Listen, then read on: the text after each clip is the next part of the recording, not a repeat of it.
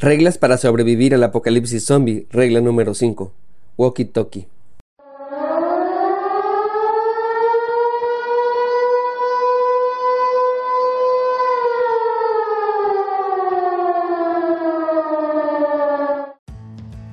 En todas las películas o series de apocalipsis zombie, siempre un elemento indispensable es un walkie-talkie. La comunicación es súper importante para la sobrevivencia, así que esos comunicadores portátiles son muy necesarios.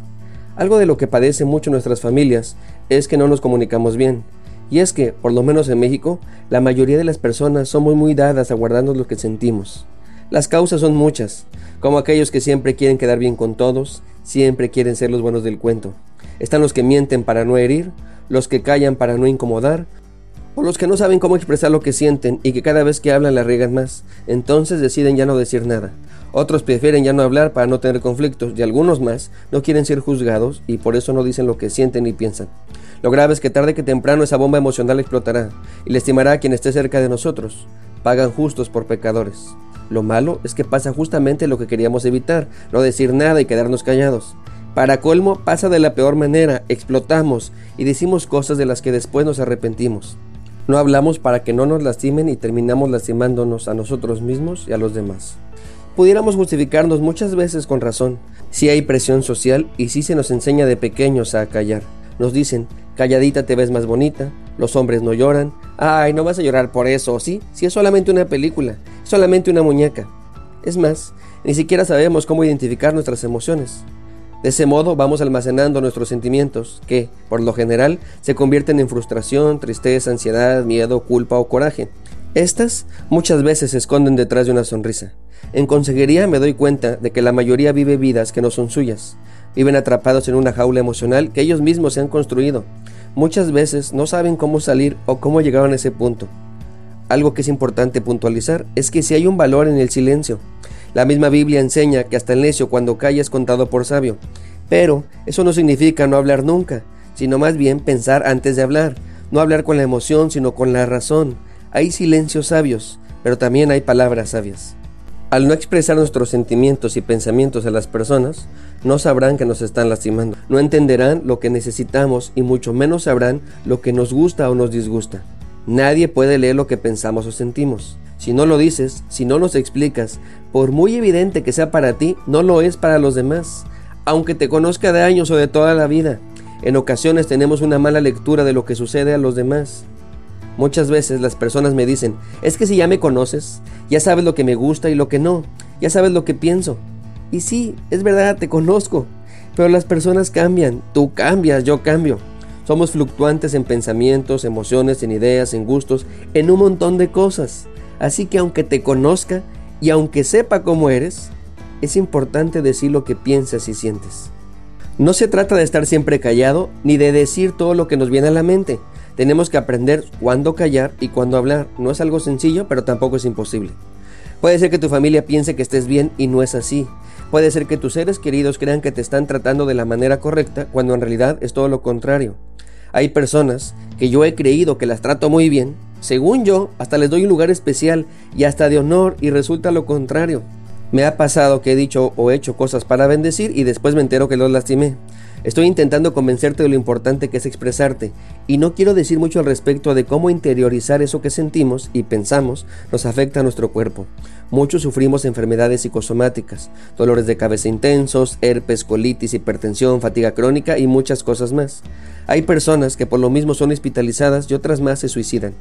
Muchas veces cuando por fin nos animamos a hablar, nos damos cuenta de que no era para tanto, que nuestra percepción no era la correcta, que el resultado que esperábamos no era tan horrendo y que al expresarlo la emoción se desvanece. En otras ocasiones nos ayuda a entender que sí era importante y confirma nuestras teorías, que era inevitable el conflicto. Sin embargo, hacerlo nos ayuda, además de la catarsis, a buscar la solución. Por lo menos ya estamos seguros que saben exactamente cómo nos sentimos y qué es lo que pensamos. Sé que no es sencillo, pero es necesario. La Biblia sugiere que nos confesemos nuestras ofensas unos a otros. Y no se trata de ir al confesionario, no se trata de ir a calmar nuestras conciencias cumpliendo con un rito religioso. Se trata de hacerlo para arreglar las cosas. Es compartir lo que siento y pienso. Es pedir perdón si yo la regué y es perdonar si el otro me ofendió. Es hablar las cosas claras, de frente, nunca de espaldas. Es hablar con el corazón en la mano para estar bien con mi hermano. Santiago está muy preocupado por la unidad entre hermanos. El tema principal parece que es la oración, pero en realidad la parte final de su carta se trata de la comunión. Quiere enseñarnos el valor de ir juntos y de cuidarnos entre nosotros. El versículo termina diciendo que si lo hacemos seremos sanados. Acentúa el sentido de la curación del alma de una comunidad enferma espiritualmente. También podemos aprender de cómo Jesús se relacionaba con el Padre y sus discípulos.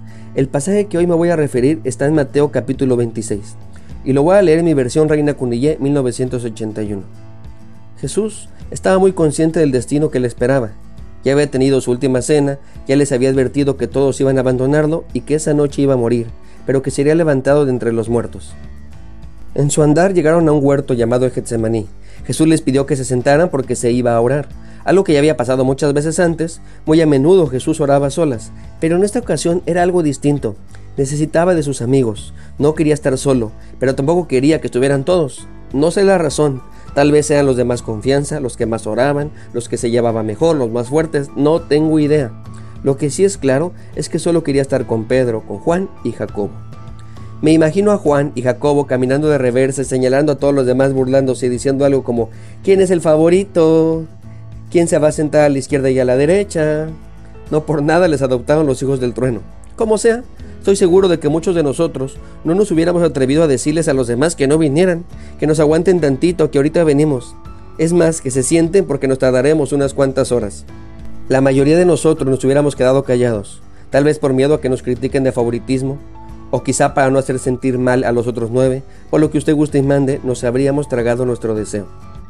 Ya estando a solas, Pedro, Juan, Jacobo y Jesús. A Jesús se le notaba la angustia, se le notaba la tristeza, y tampoco se lo guardó. Les dijo, mi alma está hecha añicos, tengo partido el corazón, siento que me muero de la angustia. Quédense aquí conmigo, no duerman esta noche, oren, por favor, los necesito. Muchos padres me han dicho que tuvieron que tragarse varios dolores por no querer lastimar a sus hijos. Ellos tenían que verse fuertes por sus criaturas. Muchos líderes jamás quieren mostrar debilidad. A muchos les encanta decir, vete, no te necesito, cuando en realidad los necesitamos más que nunca. Jesús no cayó su angustia, no ocultó su dolor, y mucho menos su necesidad. La expresó muy claramente. Esto es lo que quiero, esto es lo que necesito y esto es lo que siento. Y no solamente lo hizo con los seres humanos, sino con Dios mismo. Veamos lo que Jesús dijo. Papito querido, sé exactamente lo que quieres que haga. Quieres que dé la vida por cada uno de ellos, y lo hago con gusto. Los amo tanto, pero lo que no quiero es experimentar tu ira. Si es posible, que pase de mí esa copa, que así sea, pero no sea como yo quiero, sino como tú quieres. Hay personas muy religiosas que jamás han hablado con Dios con esa misma confianza. Aun con el mismo Creador reprimen sus sentimientos y pensamientos. Debo decirte que no hay reglas para hablar con Él, tú ve y hazlo. Si quieres que haya una regla y me insistes con eso, sería esta. Sé sincero y transparente. Sé tú. Si hemos de tener una buena relación con los demás, primero debemos tenerla con Dios. Confía en Él, conócelo. No es el viejito enojón que te han enseñado, y tampoco el Diosito pequeño el cual muchos han predicado. Se trata de Dios, del Todopoderoso, se trata de tu Padre Celestial. Así que la siguiente vez que hables con Dios, abre tu corazón, desahógate con Él, pídele disculpas de lo que has hecho, explícale cuáles son tus deseos, dile qué es lo que quieres y cómo lo quieres. Él ya lo sabe, además sabe perfectamente lo que tienes que hacer, pero quiere tener una relación contigo, le encanta escucharte, le fascina tu voz. Bueno, después de esto, Jesús regresó con sus amigos y los encontró durmiendo. Una vez más no se quedó callado y les dijo algo como, debe de ser una broma. ¿Es verdad que no pudieron ni una horita chiquita orar conmigo? Una vez más, claramente les dijo lo que sentía y les compartió de nuevo su necesidad. Puede pasar que no nos entiendan bien a la primera vez, pero se vale compartir de nuevo nuestros sentimientos. No todo gira a nuestro alrededor. En el caso de Jesús sí, y aún él mismo tiene la humildad y la delicadeza de explicarlo una vez más. Hay personas que se molestan con nosotros diciéndonos, ya te lo he explicado. Y sí, muchas gracias. Pero nosotros también tenemos nuestros problemas, nuestra lucha, nuestros pensamientos y sentimientos. Estoy seguro que estos tres discípulos sí querían ayudar a Jesús, simplemente no pudieron. Estoy seguro que sí era su prioridad estar allí con Él, pero estaban muy cansados. No los estoy excusando, Estoy tratando de enseñar que se vale explicar más de una vez lo que sentimos y pensamos, porque los demás también tienen necesidades. Si es necesario, repitámoslo, hagámoslo las veces que sean necesarias. Luego regresó Jesús una vez más con Dios como diciendo, otra oportunidad, otra oportunidad. Y le dijo más o menos lo mismo, papito, ¿ya lo pensaste bien? Yo no quiero, pero si tú quieres me someto a lo que tú me digas. Me ha tocado personas que no quieren incomodar a Dios. En ocasiones cometemos el error de ser más buenos que Dios mismo. Jesús le dice al Padre lo mismo, no solamente en esta ocasión, sino otra tercera vez más.